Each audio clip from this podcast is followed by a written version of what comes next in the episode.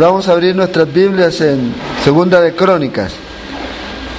Segunda de Crónicas, en el capítulo 7, vamos a abrir nuestras Biblias en Segunda de Crónicas y vamos a, tomar nuestro estudio desde el versículo 11.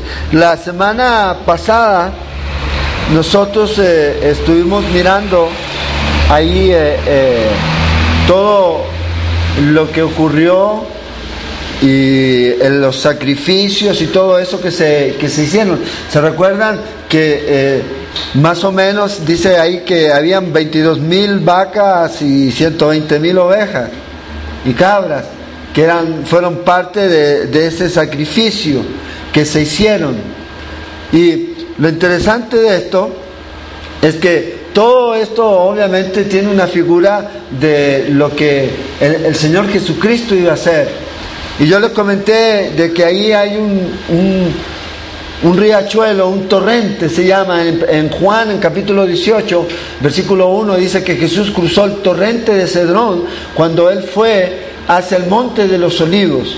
Ahora, la noche en que Jesús cruzó el monte o, cruzó el, torrente de Cedrón, estaban haciendo los sacrificios de Pascua. Ahora, exactamente no se podía saber cuánta gente era porque los judíos por norma no tienen el censar a las personas. Entonces, lo que se hizo fue más o menos calcular cuántos animales eran los que se sacrificaban por familia. A veces habían familias que podían ser de nueve, ocho personas.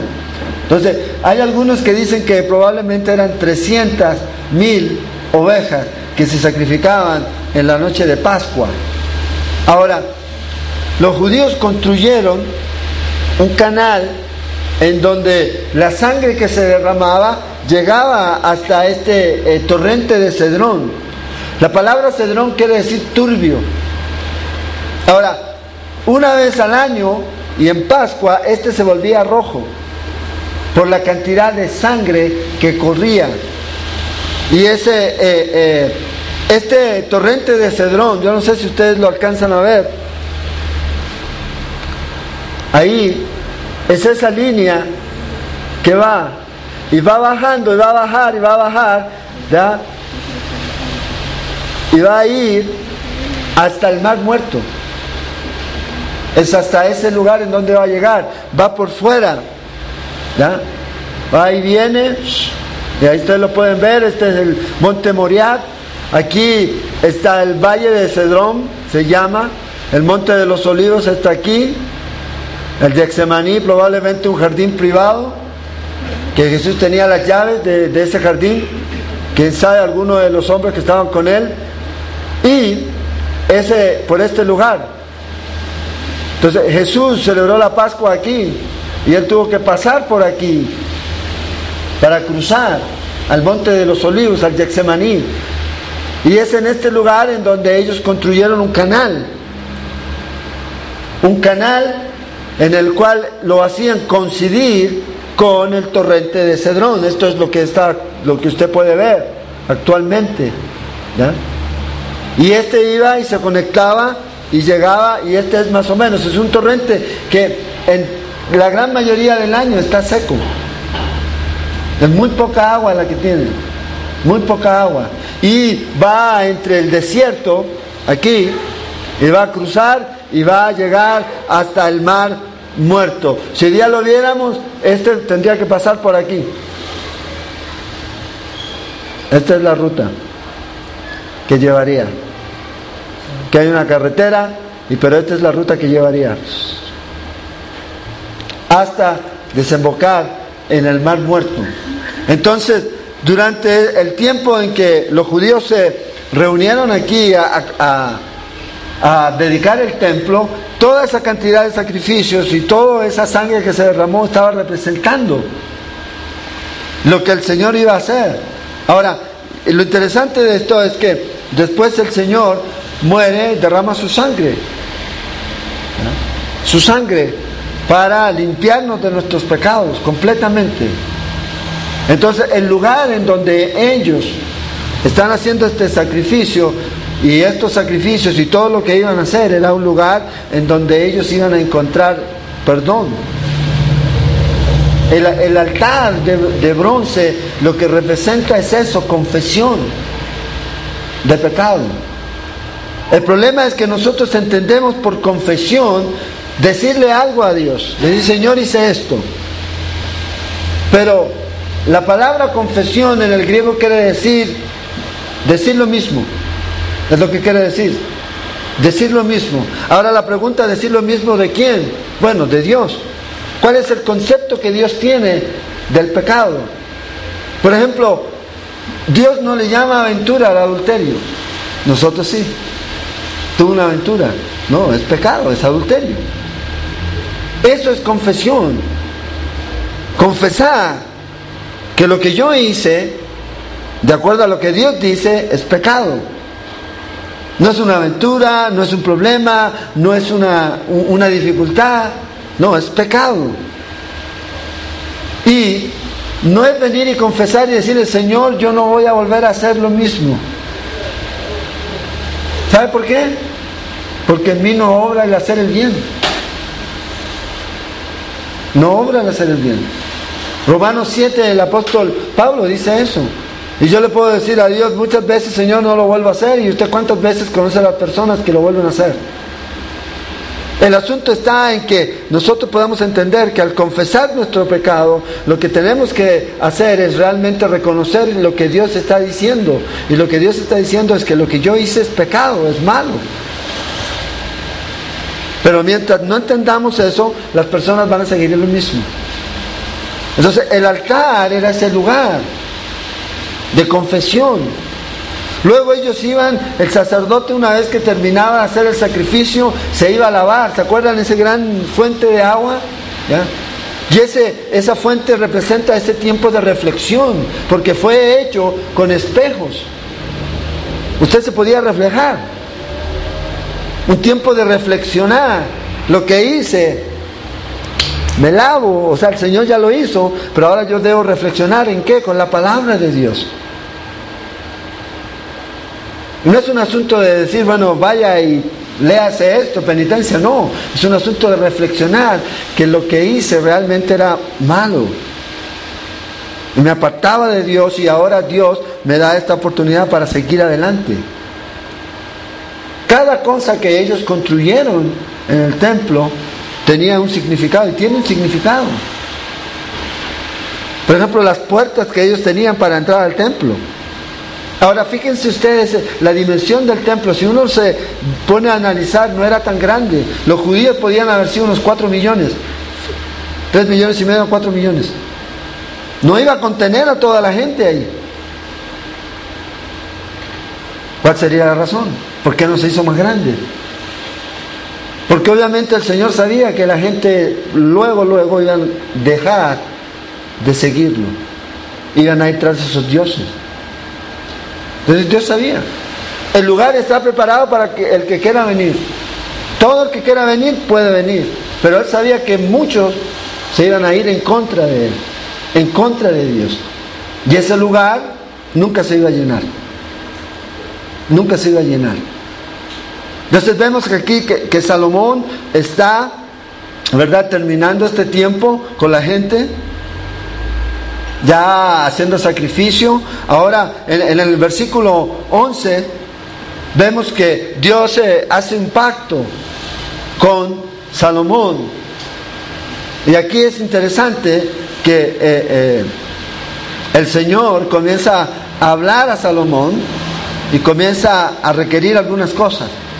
Lo primero que leemos aquí, versículo 11, dice, terminó pues Salomón la casa de Jehová y la casa del rey y todo lo que Salomón se propuso hacer en la casa de Jehová y en su propia casa fueron prosperados. Y apareció Jehová a Salomón de noche y le dijo, yo he oído tu oración y he elegido para mí este lugar por casa de sacrificio. Si yo cerrare los cielos para que no haya lluvia ni se mandare a la langosta que consuma la tierra o se enviare pestilencia a mi pueblo, si se humillare mi pueblo, sobre el cual mi nombre es invocado, y oraren y buscar en mi rostro, y se convirtieren de sus malos caminos, entonces yo iré desde los cielos y perdonaré sus pecados y sanaré su tierra. Ahora estarán abiertos mis ojos y atentos mis oídos a la oración en este lugar, porque ahora he elegido y santificado esta casa para que esté en ella mi nombre por siempre, y mis ovejas y mi corazón estarán ahí para siempre. ¿Cómo se llamaba la casa? Casa de oración. Esta era la casa. Ustedes han convertido mi casa, dice, casa de oración en cueva de ladrones. Ese era el lugar en donde ellos venían a orar aquí. Entonces fíjense, probablemente 21 años después, Dios volvió a aparecer aquí a Salomón. Y comienza aquí a tener un trato con él. Lo primero que el Señor dice aquí es que Dios promete que va a perdonar a su pueblo y sanar su tierra si se arrepienten de sus malos caminos.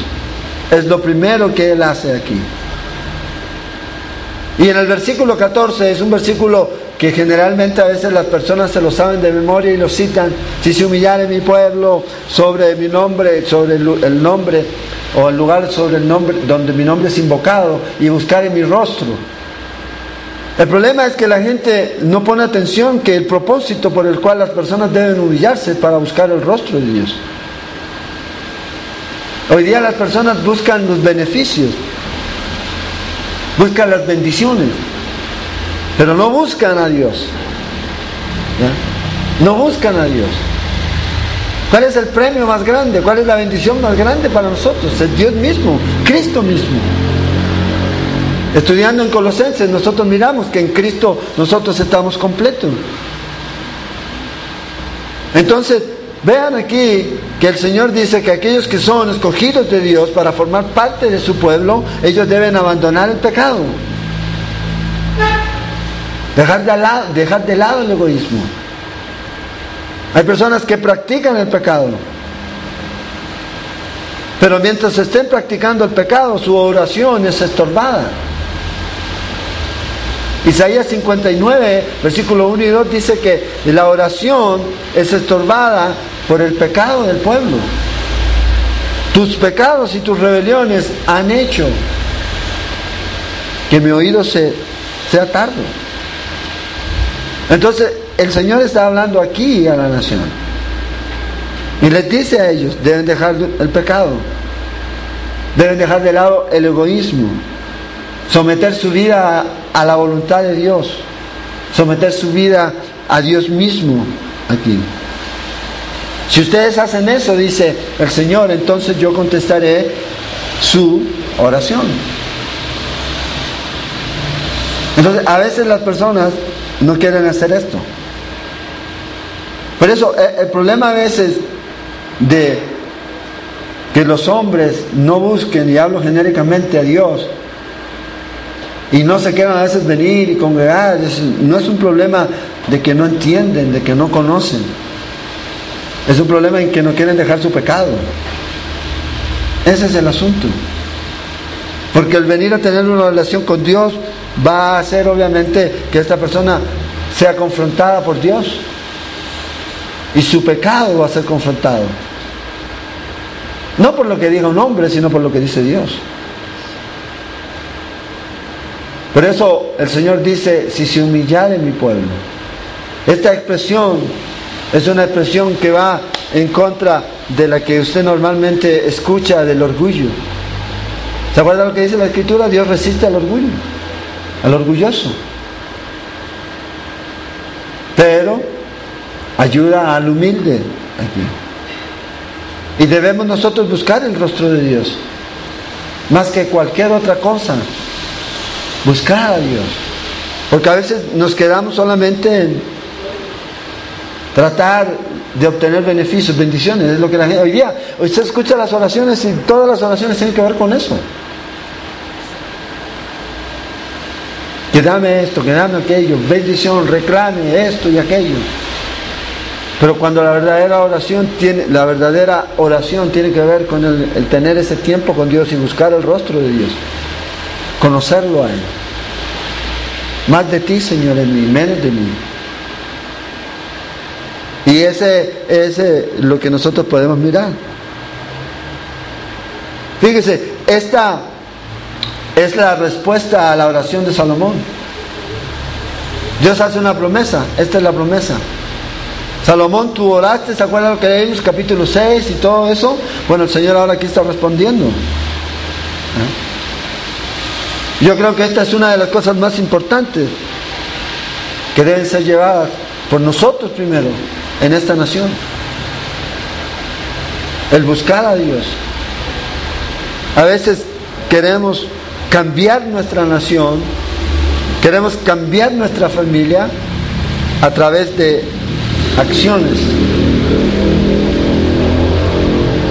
Pero lo primero que Dios quiere es que nosotros vamos al, a Dios antes de hacer cualquier cosa.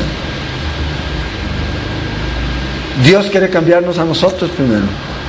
Y la única manera en que nosotros podamos realmente ser cambiados es cuando somos confrontados con Dios. Cuando pasamos tiempo con Dios. ¿Se acuerdan ustedes de, Moisés cuando subió al monte y pasó tiempo con Dios? ¿Cómo, ¿Cómo vino Moisés? Dice que la gente no lo podía mirar a la cara. Y esa es una gloria pasajera, nos dice la escritura. Por eso es algo que debemos estar haciendo constantemente, buscando el rostro de Dios. Que Dios pueda ser reflejado en nuestra vida. Y eso va a traer por consecuencia un resultado en nuestra relación, un resultado en nuestra familia, un resultado en la iglesia, aquí. El problema es ese, que nos hemos a veces alejado mucho de Dios.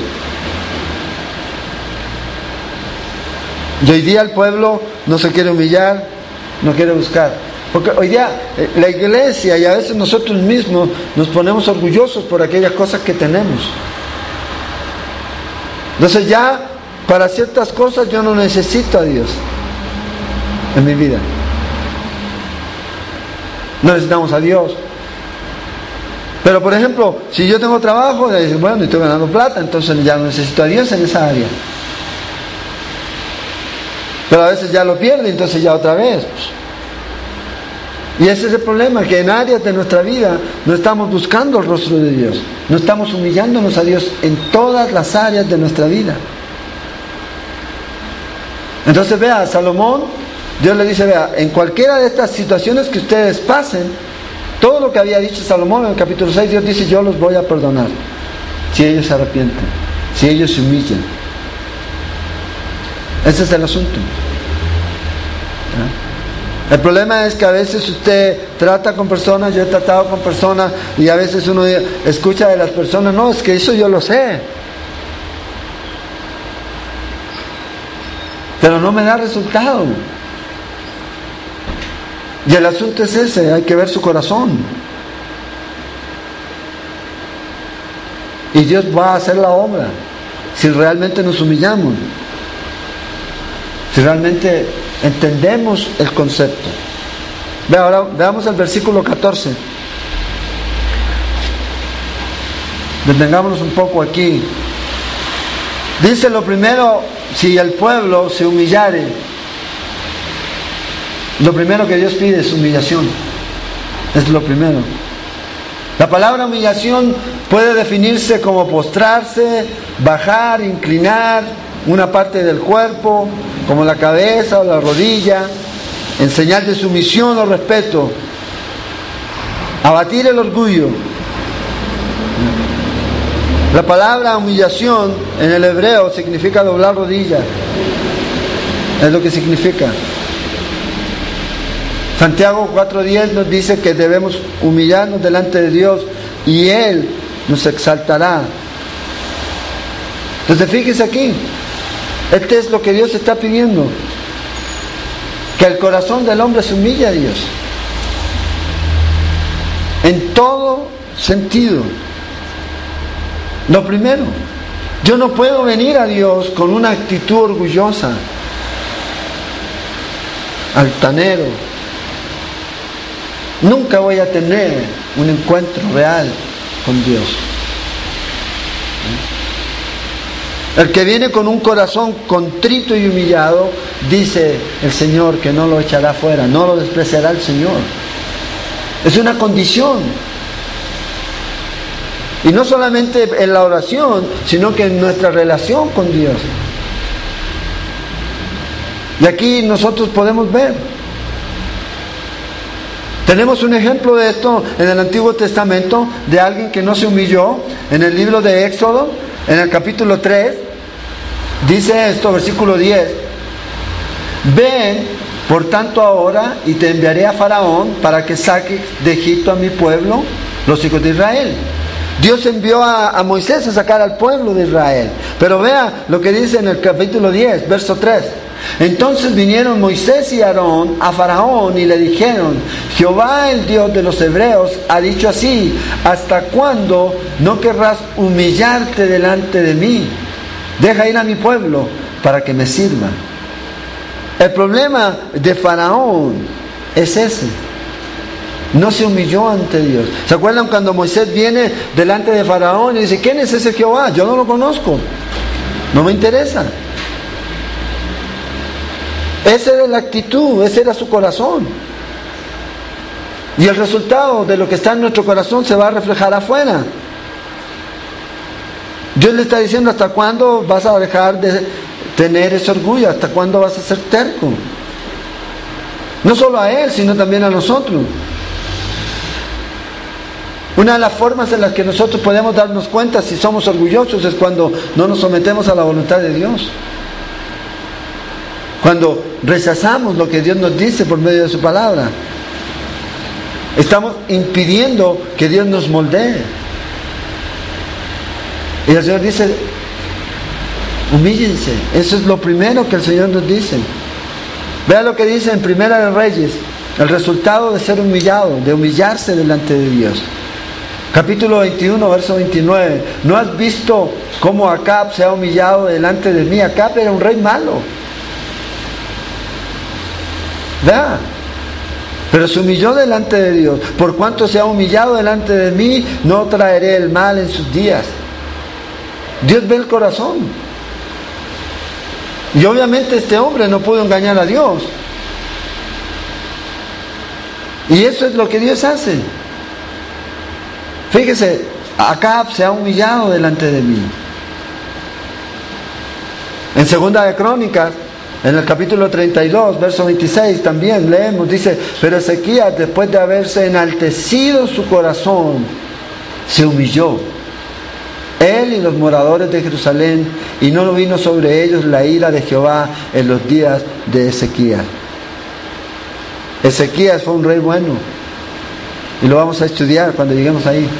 Pero dice que su corazón se enalteció en un momento. Y Dios iba a traer juicio. Pero ¿qué ocurrió? Se humilló. No hizo penitencia ni se fue a golpear, no. Reconoció que es Dios. Y buscó a Dios. Vea lo que dijo Jesucristo en Mateo 23, 12. Porque el que se enaltece será humillado y el que se humilla será enaltecido. Ese es el problema del hombre. Creámoslo o no, nuestro corazón muchas veces se enaltece. Es cosa de que nos comparemos con otros. Y ya nos sentimos más que otros. Yo sé más que él, conozco más que él, etcétera. Aquí. Yo soy más inteligente que él. Y eso es obviamente una señal. ¿De qué? De orgullo. Que está alegrando en nuestro corazón. Y no necesitamos mucho orgullo. Es un poquito. Y eso comienza a fermentar. Y eso es lo que el Señor quiere evitar. Entonces, lo primero aquí, el Señor dice, si se humillare mi pueblo sobre, el cual mi nombre es invocado. Y luego fíjese aquí, nos dice que debemos orar y buscar su rostro. Cuando yo entiendo quién es Dios, cuando yo entiendo ¿quién soy yo? Busco el rostro de Dios, busco la gracia de Dios, busco el perdón de Dios, constantemente. Tengo una necesidad de Dios constante en mi vida. Yo no hay un día en que no necesite a Dios. Es todos los días. Pero está diciendo ahí, si buscamos al Señor, es una actitud de constancia. No es algo de pasajero, sino constante. El hábito diario de la búsqueda de la presencia de Dios. Cada día. Pero eso es importante que nosotros nos examinemos en cómo está nuestro tiempo de oración. Cómo está nuestro tiempo en nuestras agitadas actividades que diariamente tenemos. Para apartar y buscar el rostro del Señor. Para buscar a Dios. Jesucristo se lo dijo a los discípulos en Mateo 26, 41. Velad y orad para que no entréis en tentación. El espíritu a la verdad está dispuesto, pero la carne es débil. La carne que nosotros tenemos nos ataca toda la vida. Necesitamos a Dios. Por eso Pablo dice en Corintios 10, 12, en 1 Corintios, así que el que piensa estar firme, mire que no caiga. Entonces, muchos quieren a Dios que obre en sus vidas pero ni siquiera apartan un momento del día para Él, para buscar el rostro de Dios. Y ahí es donde está el problema. Necesitamos estar en la palabra y en la oración. A través de la palabra usted va a encontrar directrices para desarrollar nuestra intimidad con Dios. Y aquí nosotros estamos viendo un ejemplo. Entonces el Señor dice, humíllense, oren, busquen mi rostro. Y luego vea lo que dice el Señor, que deben arrepentirse. Conviértanse, dice, arrepiéntanse de sus malos caminos. Y es lo que el Señor quiere para cada uno de nosotros. Entonces, oramos, nos humillamos, buscamos el rostro del Señor y la acción es arrepentirnos. La acción es lo que viene después. Es el resultado de nuestra vida. Jeremías, el capítulo 15, versículo 19, dice esto: Por tanto, así dijo Jehová: Si te convirtieres, yo te restauraré, y delante de mí estarás y si te dice, y si entre sacares lo precioso de lo vil, serás como mi boca. Conviértense ellos a ti y tú no te conviertas a ellos. Hoy día la iglesia está al revés, los cristianos están al revés. Se están convirtiendo al mundo y no a Dios. Se parecen más al mundo que a Dios. No se están arrepintiendo. Entonces, cualquiera puede venir y llamar a Dios. Pero el asunto es lo que el cristiano hace, el verdadero cristiano hace acción. Cualquiera puede pasar al altar y llorar. El asunto es lo que viene después, aquí. Convertirse. Habla de una transformación. Un arrepentimiento sin acción no es arrepentimiento. Si no hay frutos verdaderos de arrepentimiento, no ha habido arrepentimiento. No ha habido arrepentimiento. Y el Señor dice que debemos convertirnos. ¿Para qué? Para que podamos estar restaurados. ¿Qué quiere decir eso? Que las personas que están viviendo en pecado están con su relación rota con Dios. Porque no puede haber comunión. Por eso el Señor dice, humíllense, busquen mi rostro, arrepiéntanse, conviértanse de su mal camino, dejen su mal camino, dejen de caminar como el mundo va caminando. Y esto es lo que el Señor requiere de nosotros. Fíjese, si hacemos estas tres cosas que nos menciona aquí, este pasaje, entonces dice, yo iré desde los cielos y perdonaré su pecado y sanaré su tierra. Primero nos oirá. No hay ninguna duda de que Dios abre su oído a la oración de sus hijos. Ninguna, ninguna duda. Vea lo que dice el Salmo 94, 9. El que hizo el oído no oirá. El que formó el ojo no verá. Claro que va a oír. Claro que va a oír. Si yo me humillo ante Dios, busco su rostro constantemente, me convierto en mi mal camino, Dios nos va a oír. Es lo que la escritura enseña. Dice que nos va a perdonar también, lo segundo. Nos perdonará. Esta es la seguridad del perdón. Dios nunca va a volver la espalda, a una persona que venga a Él con una sencillez como un niño pidiendo perdón. Números 14, verso 19 y 20 dice esto. Perdona ahora la iniquidad de este pueblo, según la grandeza de tu misericordia y como has perdonado a este pueblo desde Egipto hasta aquí, entonces Jehová dijo, yo le he perdonado conforme a tu dicho. Dios perdonó al pueblo. Ahora, su pecado muchas ocasiones trajo consecuencias para ellos, pero Dios perdonó. Dios oye, Dios perdona si yo me arrepiento. Y luego el Señor aquí le da esta promesa a ellos, dice, y sanará su tierra. Y nos sanará. Vea lo que dice el Salmo 27. En el Salmo 27, versos 7 al 9, oye Jehová mi voz con que a ti clamo, ten misericordia de mí y respóndeme. Mi corazón ha dicho de ti, buscad mi rostro. Tu rostro buscaré, oh Jehová, no escondas tu rostro de mí. No apartes con ira a tu siervo. Mi ayuda ha sido, no me dejes ni me desampares, Dios de mi salvación. Este es el corazón de David. Este es el corazón de este hombre. Él buscaba a Dios.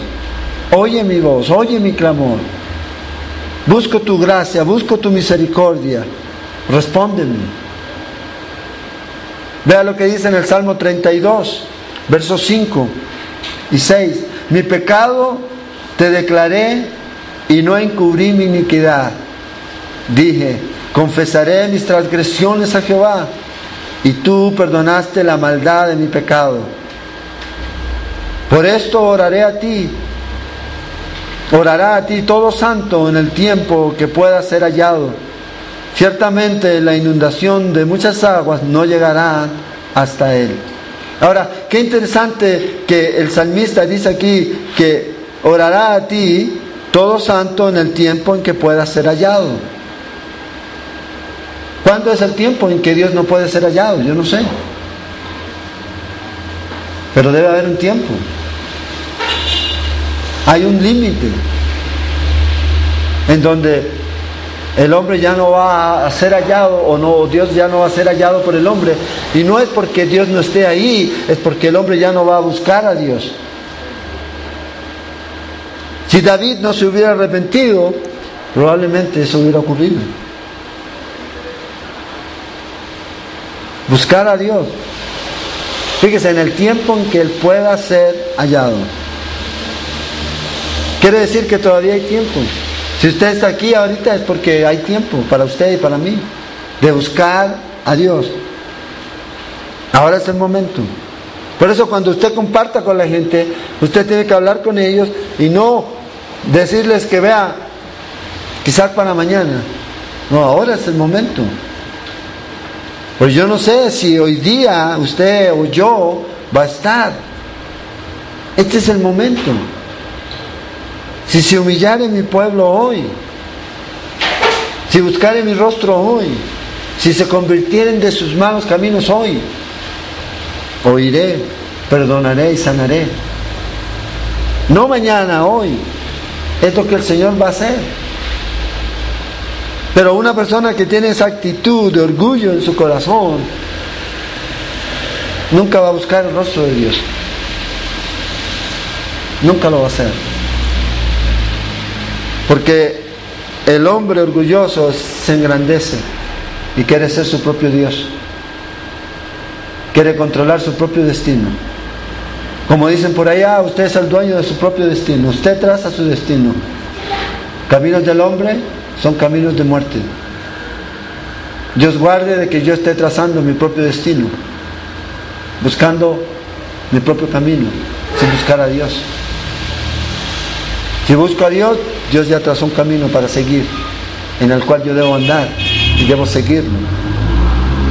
Pero hay mucha gente que no quiere esto, no quiere ser confrontado con Dios. Por eso el Señor dice, hoy es el tiempo. Si ustedes se humillan, vengan. Vea lo que dice en el verso 17.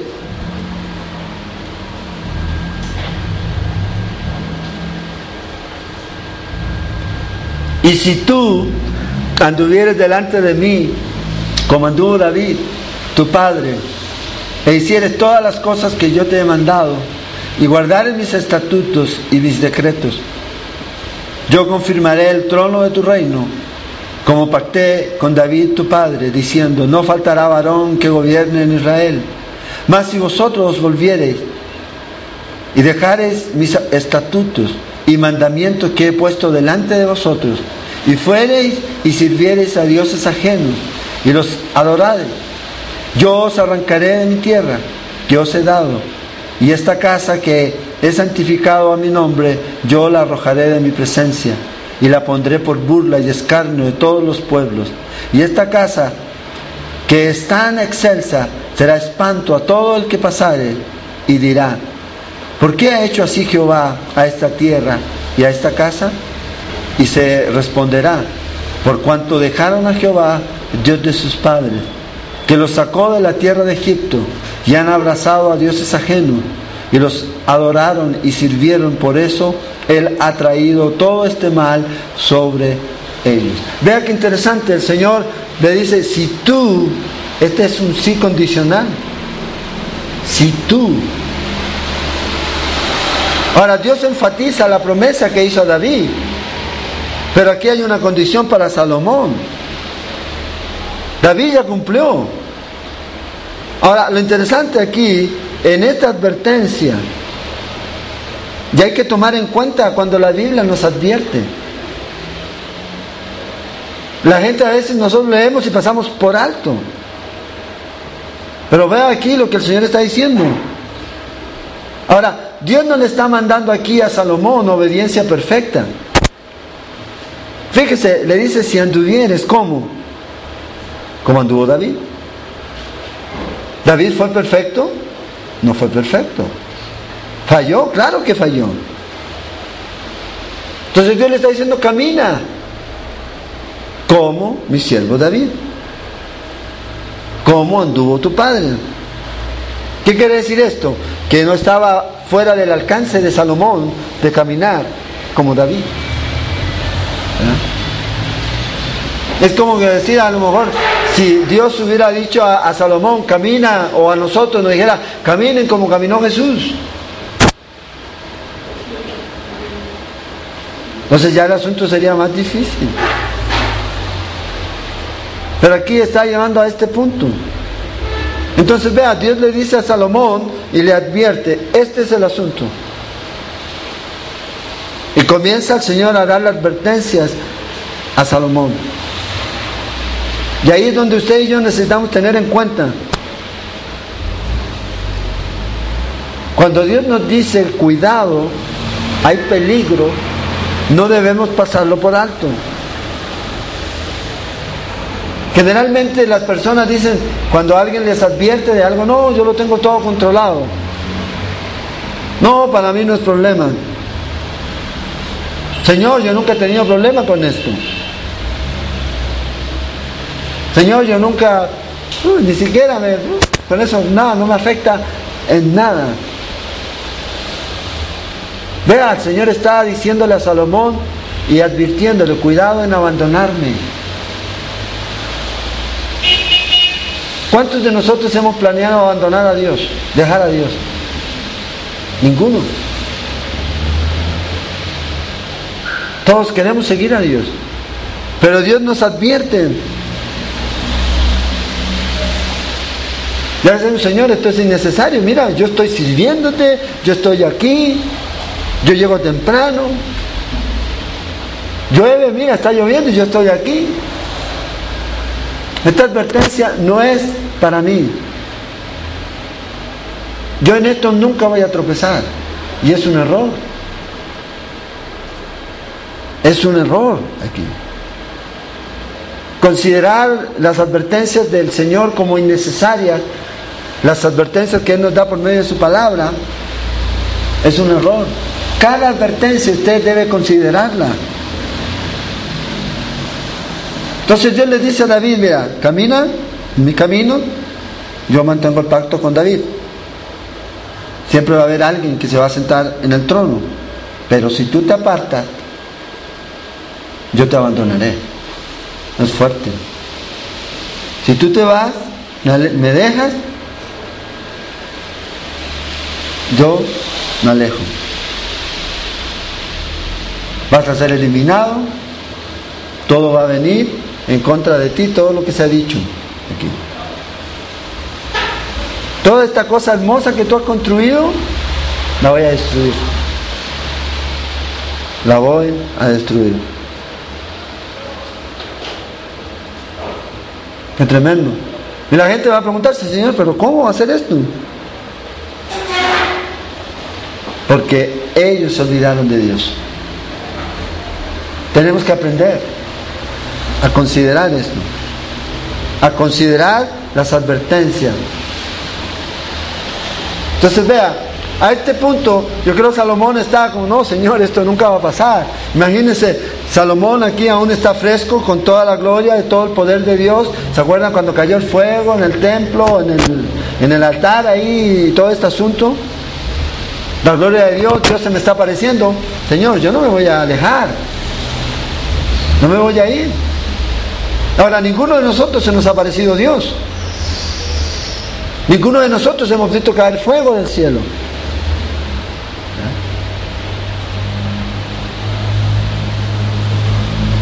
Salomón vio todo eso, vio a Dios. En visión estuvo ahí, Dios le habló a él. Y vea lo que ocurrió. Cuando avancemos al capítulo 9, Vamos a darnos cuenta cómo terminó. ¿Abandonó Salomón a Dios? Sí, lo abandonó. Gobernó 42 años. Y a la mitad de su reino él ya estaba ya desviándose. Entonces, la advertencia. ¿Cómo comenzó Salomón? ¿Se acuerdan cuando comenzamos este estudio? Comenzó bien. ¿Dios amaba a Salomón? Claro que amaba a Salomón. El amado de Dios. Y vea cómo terminó. Comenzó a adorar a otros dioses. Trágico. Ahora a lo mejor usted dice, bueno, yo no estoy adorando ni voy a adorar imagen ni voy a ir a un culto, a una secta, pero a lo mejor estamos adorando a otros dioses que son de carne y hueso. Dioses que son materiales. Y nos estamos alejando de Dios. Prestemos atención a las advertencias de Dios. Es muy importante en este tiempo. Vea lo que dice en Hebreos. Vamos ahí al libro de Hebreos.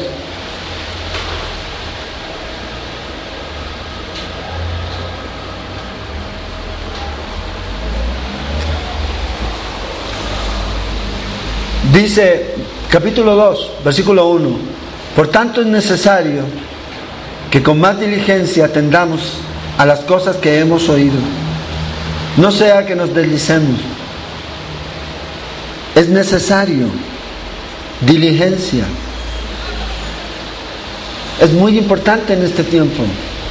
No solamente pasar, no, es prestar atención, es tenerlo en su mente, en su corazón. ¿Qué es lo que necesitamos entender? Es lo que el Señor nos dice en su palabra. Si yo dejo de ser diligente, de estar sirviendo al Señor, de estar obedeciendo su palabra, de estar teniendo esa, esa comunión, ese tiempo con Dios, es posible que yo me pueda deslizar. Por eso aquí el escritor de Hebreos dice, no sea que nos deslicemos. Porque si la palabra dicha por medio de los ángeles fue firme y toda transgresión y desobediencia, y desobediencia recibió justa retribución, ¿cómo escaparemos nosotros si descuidamos una salvación tan grande? La cual, habiendo sido anunciada primeramente por el Señor, no fue confirmada por los que oyeron. Entonces ve aquí la advertencia. ¿Cómo es que vamos a escapar si dejamos de lado a Dios? Si dejamos de prestar atención a lo que fue dicho, que ahora usted y yo lo tenemos escrito por medio de su palabra. Entonces, las advertencias en este tiempo son muy importantes. El apóstol Pablo dice, el que está firme, mire que no caiga. Necesitamos estar centrados en Cristo y arraigados en Él fuertemente. Entonces el Señor le dice al pueblo, si ustedes se humillan, busquen su rostro. Es lo que Dios nos está diciendo a nosotros, busquemos el rostro del Señor. ¿Cuándo me tengo que arrepentir? Cuando sea necesario. ¿Cuántas veces? Las veces que sea necesario. esta noche, mañana, las veces que sea necesario. El lugar es el donde el Señor restaura. Es ahí, humillado delante de Él. Ahí Dios restaura, ahí Dios construye, ahí Dios edifica, ahí Dios refresca. Ahí es donde Dios nos sacia de todo lo que necesitamos. Ahí es donde el Señor nos da todo lo que usted necesita. ¿Necesita fuerza? Es ahí. Humillado buscando su rostro. ¿Necesita refugio? Es ahí. ¿Necesita libertad? Es ahí donde la encontramos. Que Dios nos ayude a tener en cuenta esto y, que el, Señor nos ayude para que pues, nosotros podamos llevar esto a otros. Lamentablemente, usted no puede forzar a nadie, pero sí usted puede entregar el mensaje. Usted no puede obligar, yo no puedo obligar. Mi responsabilidad es, por lo que Dios me va a pedir cuenta a mí, es qué hiciste con lo que yo te entregué. ¿Qué nos ha entregado el Señor? Su mensaje, su palabra. Le hablamos a 20 mil, a 30 mil, a uno, a dos, no importa. Lo importante es que lo entreguemos. Y este es el mensaje del Señor. Es buscar el rostro de Él. Hoy día estamos muy centrados en buscar beneficios, bendiciones, y no a Dios no sentados a la mesa con Él, a sus pies mirándolo. Suficiente. Eso es para nosotros. Entonces, aquí lo vamos a dejar, la próxima semana vamos a, mirar el capítulo 8 y 9 de Segunda de Crónicas. ¿eh? Todo lo último ya de Salomón. Estamos llegando aquí al final de eh, la vida de Salomón. Tan rápido, ¿verdad? 42 años así, de su reinado. Ahora, Dios le dijo a Salomón que Dios iba a prolongar su vida. Salomón murió joven, relativamente joven. Eh, y vamos a mirar eso la próxima semana. ¿Por qué? Desobedeció a Dios. Para él específicamente. No quiere decir que hoy día si un hombre, un hombre de Dios, una mujer de Dios joven fallecen. Pero para él específico. ¿Eh? David probablemente vivió 80 años. 70, 80 años. El que está dentro de lo que dice la escritura. Este no alcanzó ni a 60. Ni a 60. Y vamos a ver que hay otros reyes que ni siquiera alcanzan ni siquiera a 40. Y que desobedecen a Dios. Dios los juzga. Nosotros tenemos todo lo que Dios nos dice por medio de su palabra. ¿Y qué debemos hacer? Es obedecer. Dios nos pide que busquemos su rostro, Dios nos pide que nos humillemos, Dios nos pide que nos arrepintamos. Si Dios nos dice que lo hagamos, ¿qué quiere decir? Que Él nos va a oír, nos va a perdonar y nos va a sanar. Es todo, es un asunto de fe. Y Dios lo va a hacer. Es el mensaje para todos y para llevarlo a otros.